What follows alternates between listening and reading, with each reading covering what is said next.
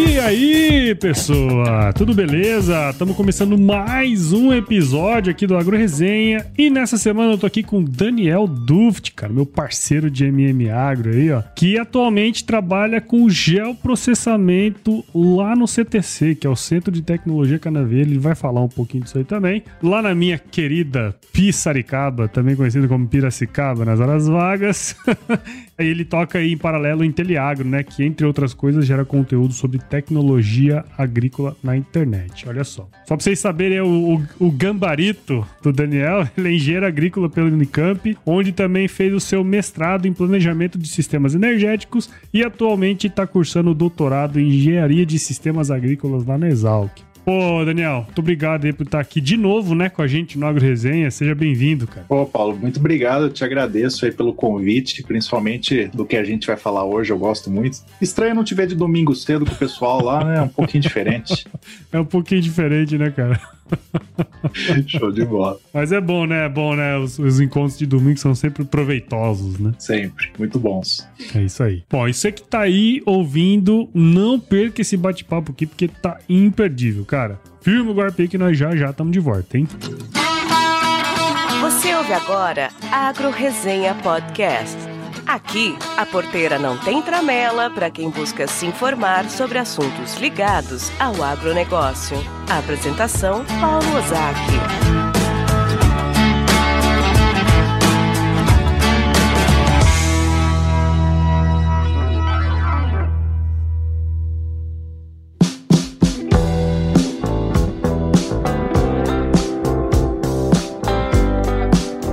Muito bem, tô aqui de volta com o Daniel e pra gente começar essa resenha, eu sei que lá no episódio que gravou eu, você e o, e o Makoto, né, e o Post, você contou um pouquinho, né? Mas só que lá foi um pouco mais restrito, então eu queria que você contasse um pouquinho dessa história pra gente, cara, pra gente começar essa resenha aqui. Eu como eu escuto muito agro resenha já, eu sei que o pessoal que é do agro, mas não nasceu na fazenda, sempre fala isso, então eu vou falar também, né? Nasci na fazenda. a minha história com agro ela não é tão longa assim, né? Como todo mundo fala, ah, tinha uma avó que tinha um sítio, você ia lá no final de semana e tudo mais, mas tipicamente uma pessoa urbana aí que durante toda a vida estudantil gostou muito de tecnologia, eu sempre gostei bastante, então eu, eu fui um daqueles caras que teve site lá na, na, nos anos 90 lá, que você fazia aqueles sites programando ele inteirinho, sem nenhuma interface uma gráfica. Homepage, né? É uma homepage. A homepage. eu HP do Daniel. Rico, cara. HP do Daniel. É, até estourar a bolha da internet lá em 99 para 2000, eu achei que eu ia ser milionário fazendo minha página ali em HTML. e aí, por conta disso, eu achei que eu queria computação para minha vida. Eu ia fazer engenharia de computação. Queria estudar na Unicamp também, né? Como sou aqui de Campinas, quem é de Campinas vê a Unicamp assim como uma coisa fora de série, né? Você uhum. quer estar tá lá porque você vê que os melhores estão lá. Então eu tinha isso, queria fazer Unicamp, queria fazer engenharia de computação. E aí, cara, por ironia do destino, né, prestei vestibular e eu não passei em engenharia de computação. e aí eu tinha uma, uma terceira opção lá na época que é um curso chamado Física, Matemática, Matemática Aplicada e Computacional, que eu que eu falei, vou fazer, né? Vou fazer, depois vou para engenharia, cara. Ah, é tudo igual. Rapaz, mas que que curso de. Você tem que ser gênio pra entrar nesse curso. Eu não tinha essa genialidade, não. É uma alegria pra entrar e outra pra sair, né? Rapaz, tinha um pessoal lá que. Eu, eu, lembro a primeira prova que eu fiz, tirei zero já. Aí foi o, o, cartão de embarque pra desgraça, né?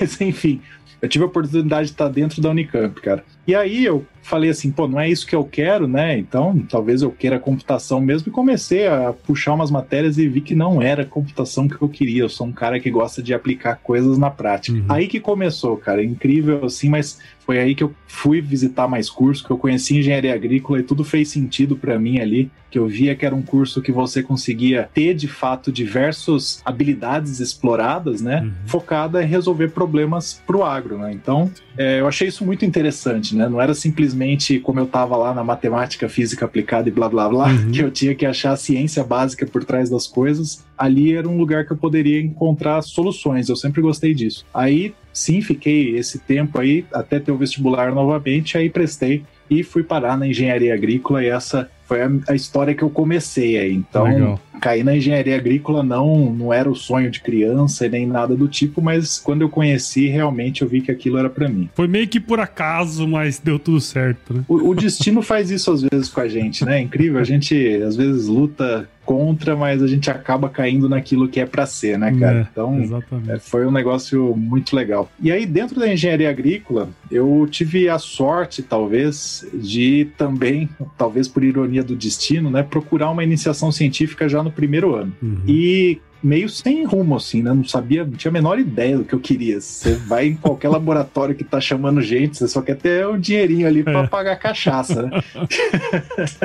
e aí, incrivelmente, também mais uma coisa do destino eu parei no laboratório de geoprocessamento do professor Jansley Roche e ele falou assim: Ah, eu tenho um projeto aqui, estou precisando de gente, dá uma olhada. Se você gostar, você tem. Você pode escrever ele até depois de amanhã, que é o dia da submissão. Se você for aprovado, você começa aqui com a gente. Aí, que massa. E aí, eu entrei naquele mundo assim que eu não tinha a menor ideia o que era uma imagem de satélite, eu não tinha a uhum. menor ideia o que era um signo, nem nada do tipo. É, o Google Earth tinha sido lançado de fato para o público naquele ano, então assim era muito bizarro, né? O que a gente sabia de imageamento aéreo era aquele helicóptero que ia no sítio tirar foto e cobrar Sim. caro pra caramba por quadro na parede. Os aviões, né, que passava, era mó trampo de, de coisar as imagens assim, né? Fazer estereoscopia e tudo puta mais. Que valeu. E eu lembro que aí eu peguei e falei, puta, agora tem que escrever um projeto, né? Ele me apresentou um doutorando da época lá, e o cara me mostrou uma imagem do Landsat, assim, ele falou, cara, você tem que achar aqui soja nessa imagem, e é isso que você vai fazer, você tem que escrever um projeto sobre isso. E aí eu falei, ah, mole, né? Soja deve estar tá verdinho aí, eu vou lá, desenho na mão. Aí ele me mostra a imagem satélite assim, tudo verde. Falei, é tudo soja? Ele falou, não, aqui é não. soja, aqui é milho, aqui é feijão, aqui é eucalipto, aqui. Falei, nossa, tô lascado. E aí, de repente, ele falou: Não, mas você pode fazer isso, ó. Pum, deu uma estalada de dedo ali, fez um contraste e tal, e a soja ficou amarelinha, resolveu o problema. Uhum. É, rapaz. O negócio é, é diferenciado é mesmo. É isso que eu vou fazer pra minha vida, hein?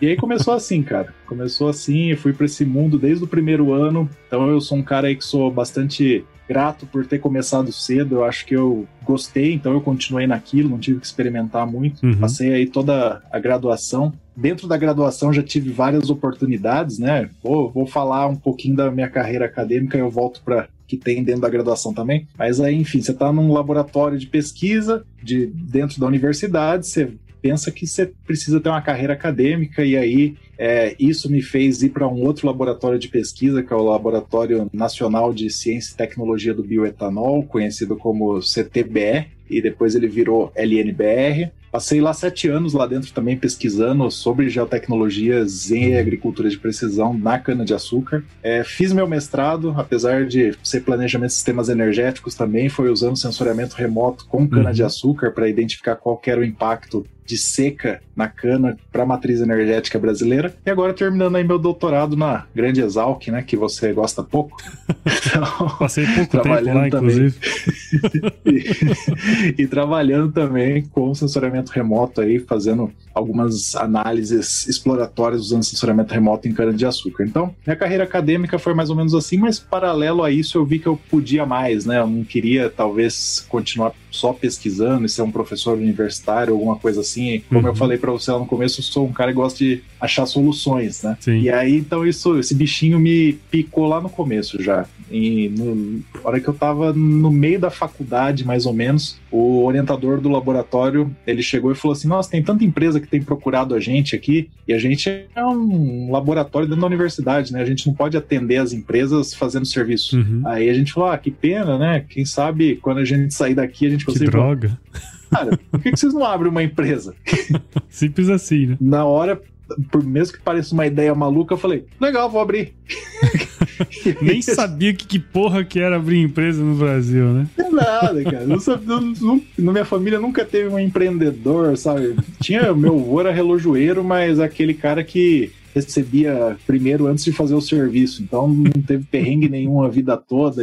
Assim, não sou de uma família de empreendedores. E aí eu resolvi pesquisar, então, né? Dentro da Unicamp também a gente tem oportunidade de estar próximo a muitos empreendedores, é, a comunidade de empreendedores, empresas filhas da Unicamp, que é chamado, né? São muito próximos ali da, da universidade. E isso aí gera um ecossistema muito próspero. E a agência de inovação lá, ela criou uma disciplina que fazia isso, trazia essas pessoas para darem palestras, eles ajudavam um pouco ali também. E no final dessa disciplina, você tinha que fazer seu modelo de negócio Uhum. E aí, os melhores modelos de negócio das melhores universidades ali que estavam participando daquele programa, que no, naquela época era a Unicamp, a Poli e o ITA. E aí a gente tinha que apresentar isso em São Paulo. Eu fui um dos finalistas, tinha que apresentar numa banca lá no INSPER. E aí veio o Cássio Espina, não sei se vocês conhecem, mas é um uhum. investidor anjo da Anjos do Brasil, isso aí em 2011. Aí eu apresentei meu modelo de negócio que era criar uma consultoria gel que eu ia revolucionar o mercado.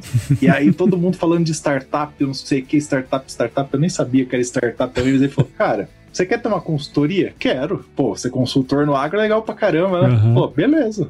Você não precisa estar tá aqui. Você ser consultor, você só precisa ter muita rodagem e vender suas horas. E a hora que acabou suas horas, você acabou o tanto que você pode faturar. Sim banhão de água fria no ser, né? Na, na, verdade, foi um incentivo, cara. Isso aí me tocou de um jeito assim que eu falei, cara, é, é isso, né? Não é ser consultor, embora é muito legal, eu respeito todos os consultores do agro, a gente sabe que o agro não seria nada sem os consultores aí, mas eu percebi que isso não seria o que ia fazer virar o jogo, né? Sim. E aí, a partir dali, eu percebi que eu precisava entrar nesse mundo de startups também. Sim. Criei a minha startup ali, tive uma startup chamada Geocrop, encerrou as operações o ano passado, não foi por dívida, por nada, foi por uma escolha, né? Uhum. E eu consegui aí, ao longo desse tempo aí, consegui empreender também, então levei em paralelo essas duas coisas, consegui empreender, passar por todos os perrengues, ver o que era necessário, e isso aí me fez chegar aqui hoje, né, do jeito que a gente tá, que eu acho que Sim. construiu aí uma base muito interessante para que eu hoje possa entender como que a gente consegue trazer a tecnologia para o agro, talvez de uma maneira menos traumática do que habitual. É, é cara, e, e eu acho interessante, né, porque assim, uma das coisas que antes da gente fazer esse episódio aqui, a gente trocou uma ideia, né, cara, para, bom, entender melhor o que, que a gente podia falar, né? E uma, uma das coisas que surgiram, e ano passado até fiz alguns episódios assim, eu falei, bom, você fez, você fez engenharia agrícola, né? E eu acho que uma, uma, uma coisa interessante aqui, se a gente puder um pouco ir nessa linha, né? Você contou um pouco da sua história, só que tem muita gente que não sabe a diferença, por exemplo, entre engenharia agrícola e engenharia agronômica, né? Que eu fiz engenharia agronômica, você fez engenharia agrícola. Eu acho que antes da gente falar um pouco mais sobre essa parte mais do empreendedorismo, acho que seria legal, cara, se você pudesse contar pra gente qual que é a diferença dos dois, bicho. O que que você faz e o que que o engenheiro agrônomo faz, cara? Legal, isso aí eu falei pra você que é o assunto que eu mais gosto de falar. Depois o, o Inteliagro lá é um dos, dos, das páginas com mais visualizações da história, né? A diferença uhum. do engenheiro agrícola pro engenheiro agrônomo. Eu tive a oportunidade de saber antes de entrar, como eu te falei, eu pesquisei sim, bastante, sim. né? É. Quando eu achei engenharia agrícola, a primeira pergunta que eu fiz foi: mas qual que é a diferença da engenharia agronômica? E aí uhum. eu já descobri. E a diferença, cara, é simplesmente assim: é, o engenheiro agrônomo, embora também seja um curso muito amplo, que vocês veem muitas coisas, é, tem uma parte principal que o curso de engenharia agrícola não tem, que é essa interação com a planta, a interação com tudo aquilo que acontece ali é, no manejo daquela lavoura, né? Uhum. Então, ah, se eu preciso adubar, se eu preciso fazer um até mesmo as operações no solo e tudo isso. Então, eu costumo dizer que é um cara que é especialista em tratar aquela planta ali para fazer que ela dê o máximo possível dela, né? E o engenheiro agrícola, ele sabe que aquela planta tá ali, mas ela é uma caixinha preta. A gente não tem no nosso currículo nada que seja muito específico de plantas, né? Uhum. A gente sabe que hoje em dia o curso de engenharia agrícola em algumas universidades ela vem da engenharia agronômica.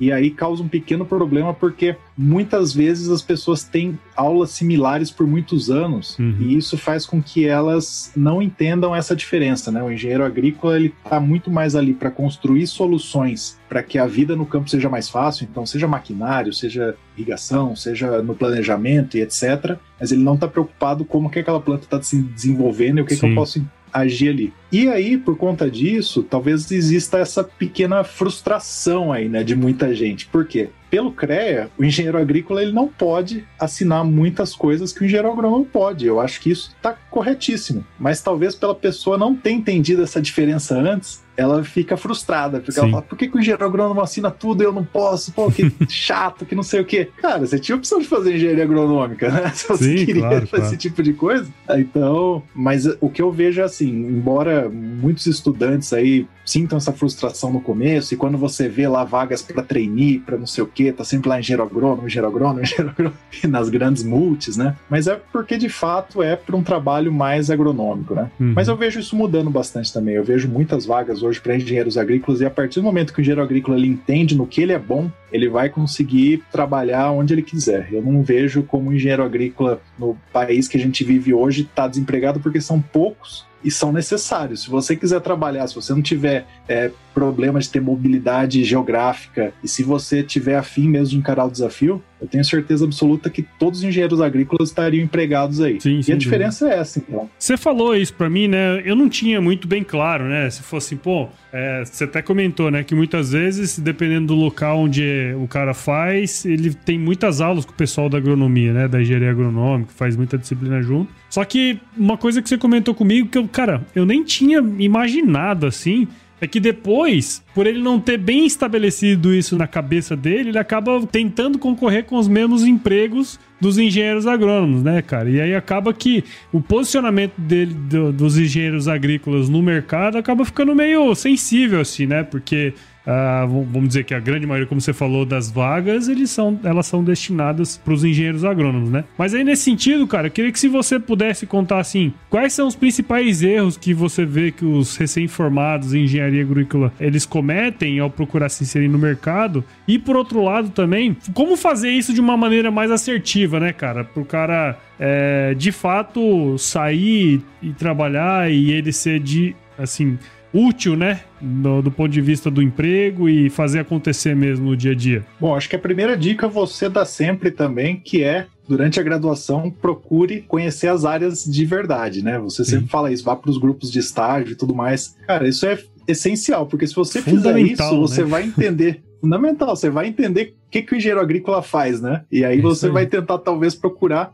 é, já saindo da universidade, focando em uma dessas coisas que o engenheiro agrícola faz bem. Então, essa dica é essencial. A segunda é: será que você precisa mesmo passar por aquele processo para ser trainee na, sei lá, na Bayer? Para trabalhar na equipe de vendas de um produto formulado que você nem pode assinar esse formulado. Faz sentido isso? Hum. Às vezes é também pensar o que, que faz sentido e o que, é. que não faz, né? Se o seu sonho é trabalhar numa multi grande, procura a área que você pode se inserir. Pode ser que não seja nesse processo de trainee, mas pode ter uma área ali dentro que está procurando alguém, né, com Sim. esse perfil. E um outro ponto fundamental também que eu vejo é não se compare, né? Eu vejo esse erro muito grande, assim. Tem muita gente que fala, pô, mas a Exalc eu não quero nem ouvir. Ah, mas Jabuticabal não dá para mim, não sei o quê. Porque você tá se comparando como engenheiro agrícola com engenheiro agrônomo. Não faz o menor sentido. Eu lembro até quando eu fui fazer doutorado na Exalc, eu recebia mensagem dos meus amigos falando assim, traidor, não sei o quê. que ainda tem esse, esse essa ranço, pegada, né? entendeu? mas, mas é brincadeira. Gente, vai lá com seus amigos, vai lá com seus amigos lá.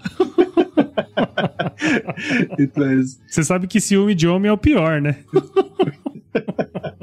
Ciúme de homem é o que mais mata. Depois que você tá inserido no mercado, passa, mas quando você não se inseriu ainda, que você fica ali, o pessoal tem essa rixinha assim. Hum. E, cara, eu acho que o, negócio é conversa com um engenheiro agrícola mais velho que já tá inserido no mercado e sente como que ele tá. Você, eu tenho certeza absoluta que você não vai se frustrar. É. Essa é a minha, minha dica aí. Eu até ia falar isso mais pra frente e também veja lá os artigos do Inteliagro, né, cara? Tem muita coisa boa lá que vocês produzem, né? Especialmente pro engenheiro agrícola, né? Que foi como surgiu. Mas não vamos falar isso lá mais pra frente.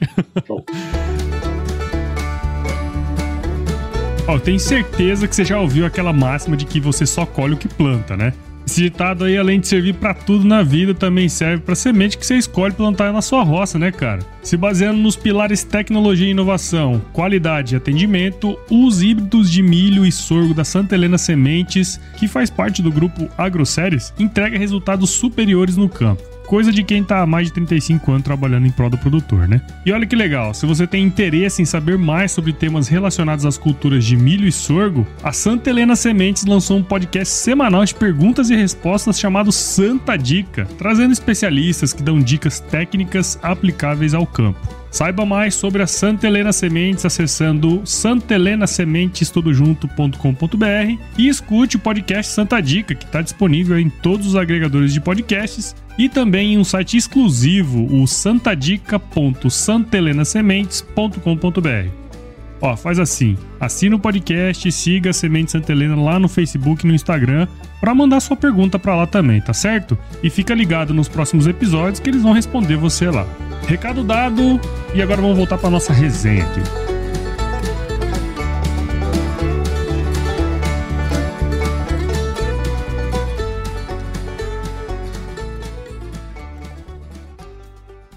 A gente tem aqui no, no, podcast muitas pessoas que escutam a gente, que de repente está se decidindo, né, entre fazer um e fazer outro. Direto eu converso com o pessoal e sempre surge uma dúvida, né? Ah, o que, que eu faço? Se eu faço agronomia, se eu faço gestão do agronegócio, né?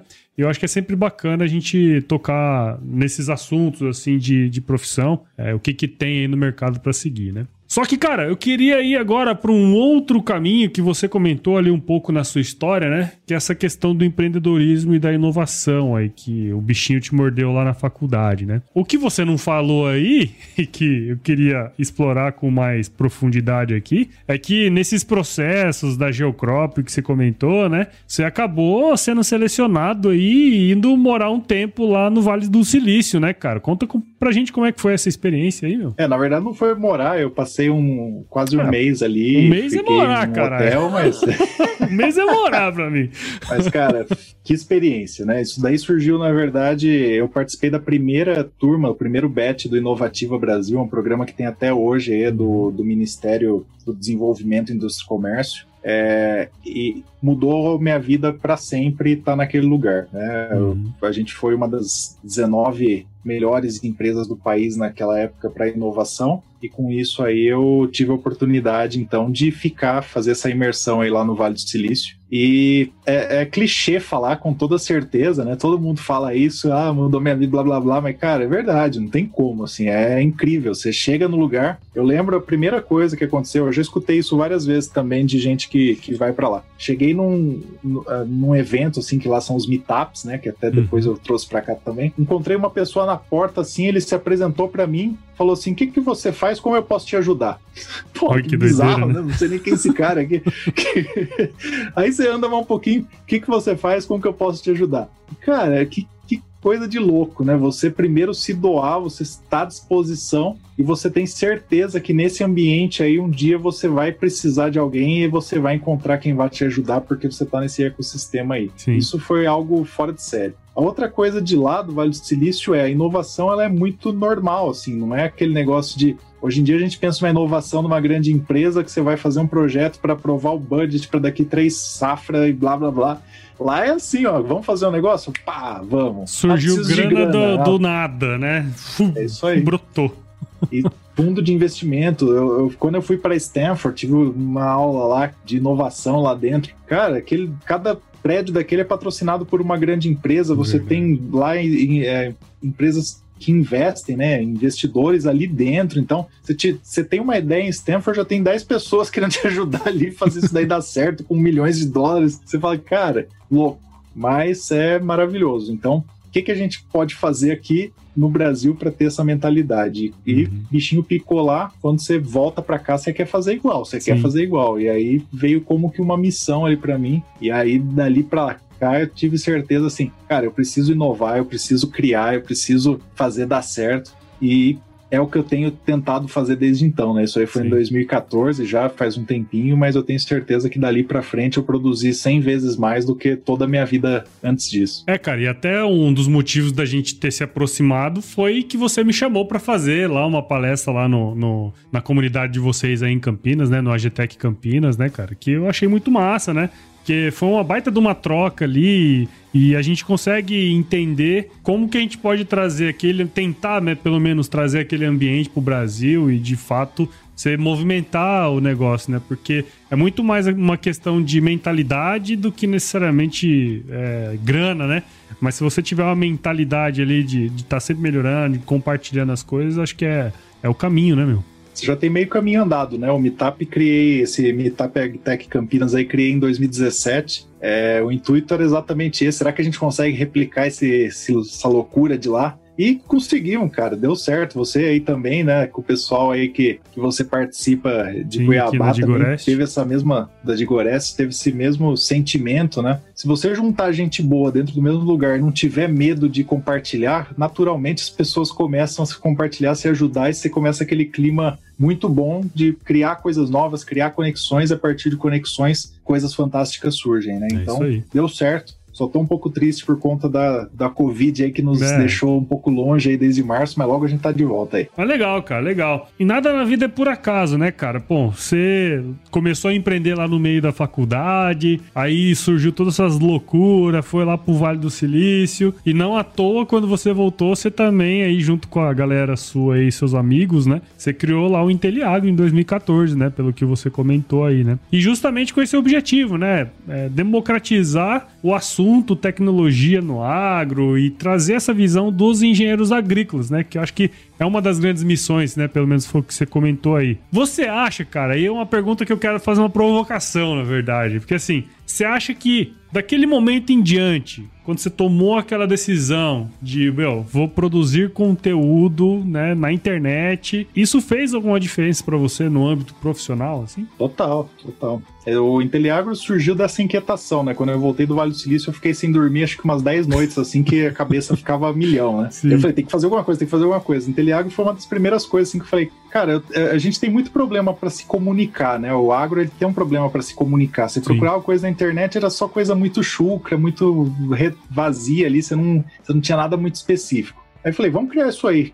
Juntei um monte de amigo ali, engenheiros agrícolas, né, que tomavam uma comigo toda quinta-feira depois de formado. assim, cara, vamos fazer isso aqui que a gente faz na internet, vamos botar esses textos lá. E assim, tem os mais animados, menos animados, né? No começo estava todo mundo animado, depois uns uhum. foram saindo e tal. Mas é, chegou num ponto que a gente começou a produzir conteúdo até na véspera de ano novo, cara. Uhum. Eu lembro dia 31 eu tava produzindo um conteúdo lá para postar, porque a gente tava num desafio de fazer todo dia e não sei o quê. E foi muito legal. E aí Naquele momento eu não sabia como isso poderia refletir na minha carreira, mas com o passar do tempo isso foi ficando muito claro. Então, primeira coisa, meio que normal assim, eu aprendi a me comunicar melhor. Então eu, eu sabia como expor minhas ideias numa reunião, como eu colocar para as pessoas aquilo que eu queria falar. Eu lembro que recém-formado eu sentei numa mesa com 10 diretores de bancos e tudo mais e conseguir passar o recado do que era usar o sensoriamento remoto para crédito agrícola. Uhum. E o pessoal ficava impressionado, falando, nossa, cara, você é tão novo assim, você consegue. E era meio natural porque eu escrevia muito sobre aquilo, né? Sim, Quando você claro. tem que pôr as ideias para fora ali, você começa a entender isso aí mas depois de um tempo você vai se tornando uma referência também. Então, muitos textos que as pessoas procuram, que os termos que as pessoas procuram, elas acabam caindo em textos meus, Sim. e aí dessa forma elas veem que você é um especialista naquilo, né? E muitas vezes você já é especialista, mas você está escondido ainda no offline. Então, é. você pode dar uma palestra para 30 pessoas, 30 pessoas estão vendo. Lá no Inteliagro, um texto meu pode ter 300 pessoas por dia vendo, né? É Essa é a diferença. E até no meu emprego atual, uma das coisas que, que aconteceu, que eu não, não soube na hora da entrevista, mas que me falaram depois, é que puxaram minha capivara ali, e a hora que viram os textos que eu produzia, falaram, acho que esse cara é bom mesmo, então vamos apostar nele aqui que, que vai dar certo. Então, isso também ajuda bastante na carreira, né? Eu acho que as pessoas é, têm ali um cartão de visita seu muito bom, elas podem ler o que você escreveu, ou ouvir o que você colocou no seu podcast, ou assistir seus vídeos. Isso vai fazer muita diferença aí para provar que você realmente é um ótimo profissional. É isso aí, cara. É, é, eu, eu, bato direto nessa tecla, até o. né, a gente tá.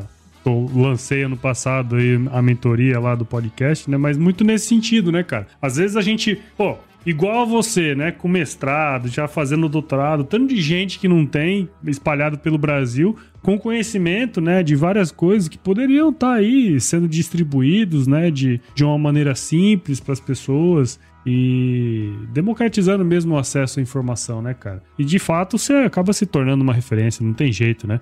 E no seu caso aí foi mais ou menos nesse sentido. Eu vejo, né, cara, tanto de gente que acessa o blog de vocês, seguidores e tal, né? Isso é muito massa, né? Cara? É uma sensação muito boa de você estar tá fazendo a diferença na vida de algumas pessoas é, também, né? É isso aí. E até agora com essa nova coisa do podcast, que aí foi você que que fez eu criar um podcast. Chegamos aí no episódio de número 40 hoje. Bom demais. Eu, eu fico muito feliz às vezes quando eu vejo alguém que vem falar comigo e fala assim: oh, eu tava ouvindo lá no podcast que você falou tal Olha coisa, você não me pode me mandar uma referência dessa. Cara, saber que você fez a diferença na vida de alguém, que aquela pessoa conheceu sobre um novo assunto, ela tá querendo saber mais, acho que já valeu tudo, né? Valeu é todo o esforço, valeu você deixar sua família um pouquinho ali, duas ou três horas de lado para produzir, editar o episódio, né? Acho que vale muito a pena. É algo que você precisa devolver para a sociedade também, né? Tudo aquilo que a gente recebe em troca, né? É isso aí, cara, é isso aí. E gerar conteúdo. A internet faz isso pra gente, né? Ela tem essa, essa possibilidade da gente estar tá sempre em contato com a turma, né, cara? Mas, cara, é muito massa, velho. A gente já se conhece há algum tempo, estamos aí todos os domingos trocando ideia, né? Mas é, é sempre legal conhecer um pouco mais a fundo a história da, da turma. E, cara, agradeço demais a sua participação aqui no Agro Resenha, viu, meu? Espero e tenho certeza que quem escutou aí, você que tá aí do outro lado escutando esse episódio, com certeza você pode entender um pouco mais e também né, é, se você tá buscando algum curso, quis entender um pouco melhor, e às vezes você escuta um episódio como esse aqui você fala assim, pô, eu gosto dessa área, mas gosto mais de tecnologia, gosto mais desse esquema da engenharia agrícola, né? Então, é, eu acho que é fica um episódio legal aí. Muito obrigado, viu, cara? Parabéns pelo seu trabalho e dedicação aí.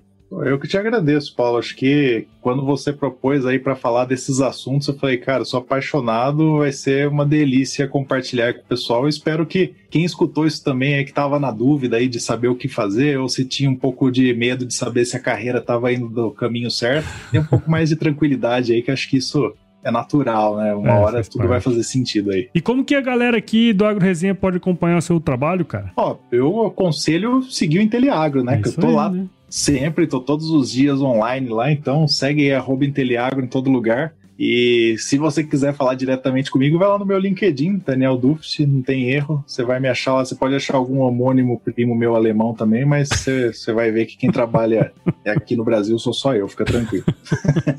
é, e tem as segundas digitais aí, né, que vocês fazem, você e o, e o Makoto aí, né? Sim, a gente está aí numa jornada de produzir conteúdo. Toda segunda-feira tem segundas digitais, toda quinta-feira tem episódio novo do podcast. Durante a semana a gente vai produzindo conteúdo aí lá no, no Instagram, no LinkedIn. Então, estamos é, nessa coisa, né? jornada e eu tenho certeza que eu não vou desistir. Com certeza, com certeza. Muito massa, cara. Agora, é... vamos pro que realmente interessa nesse podcast aqui, né, velho? Que é o nosso quiz, né? O quiz é amedrontador.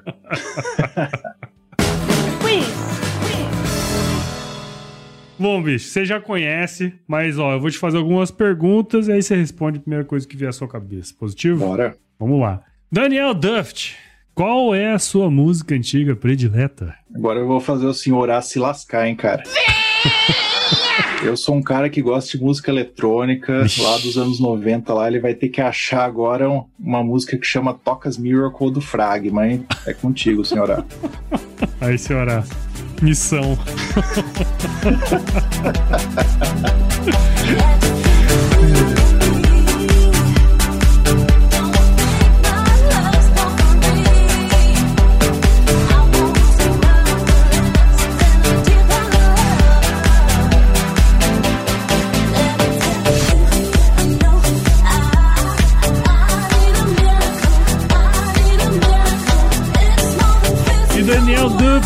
Qual foi o lugar mais legal que você já visitou, cara? A gente já falou aqui, foi o Vale do Silício, São Francisco, para mim é a cidade, eu preciso voltar logo lá, porque que cidade fantástica, né? Você vê de tudo, pessoas do mundo inteiro, aquela, aquele céu, aquele mar, tudo cosmopolita e ao mesmo tempo ali inovação, então foi o lugar mais fantástico assim que eu já estive. Massa, massa. E meu, na cozinha, qual que é a sua especialidade, cara?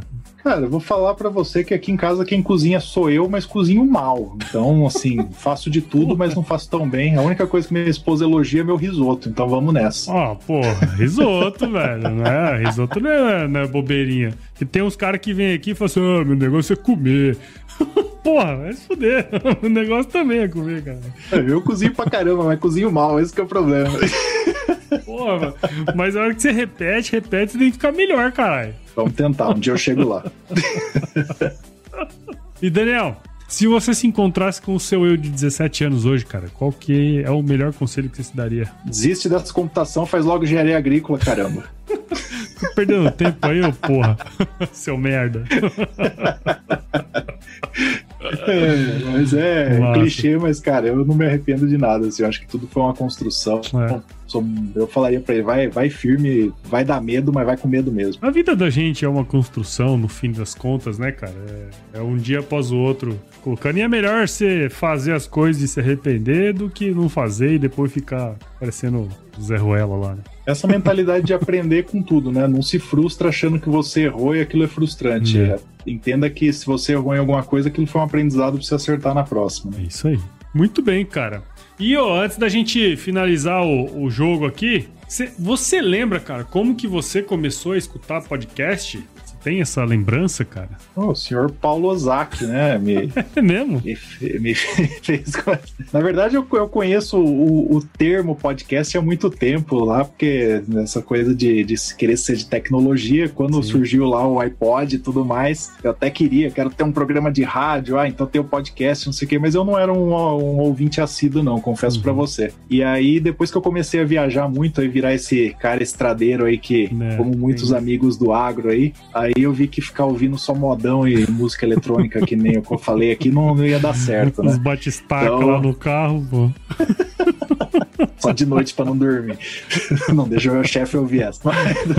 o grande negócio é o que, que eu posso fazer naquele momento que eu tô ali sem fazer nada. E o podcast traz pra gente conhecimento. Então, é, comecei com a Agro Resenha, depois conheci vários outros aí do agro também. É, tem muitas outras coisas que eu gosto de ouvir, de empreendedorismo, de inovação. E aí, quando eu comecei a fazer, não teve mais jeito, né? Daí é. você tem que ouvir de tudo mesmo, porque você tá, tá naquilo, né? É Mas é, é isso aí. E para não te deixar aqui sem uma deixa, eu só comecei a ouvir por uma indicação. É nesse ponto que eu queria chegar, meus amigos.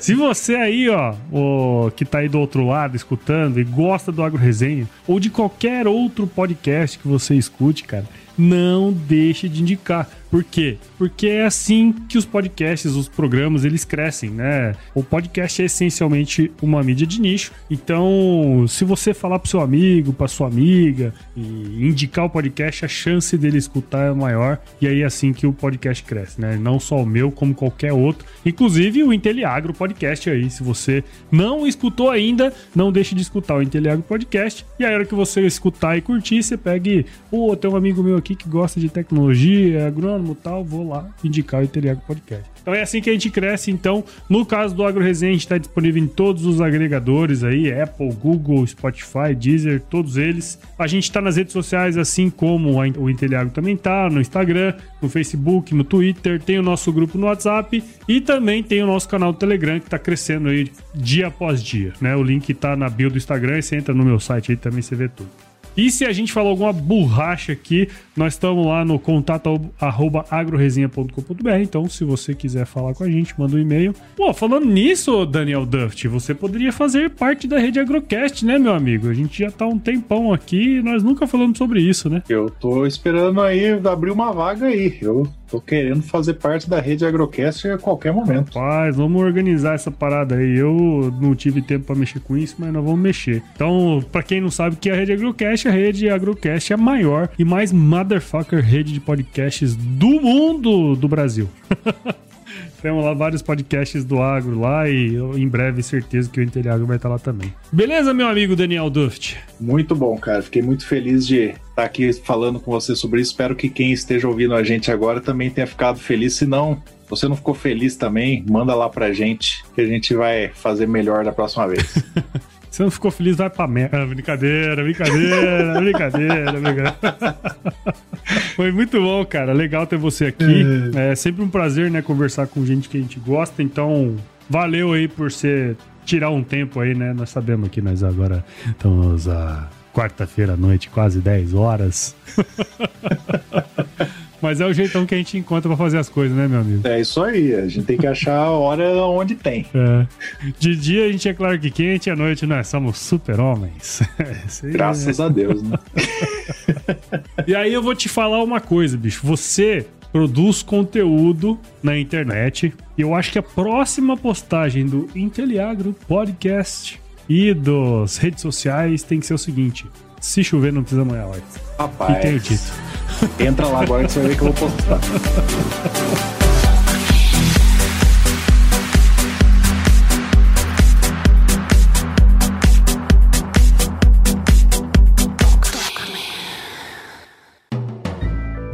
Mais um produto com a edição Senhor A.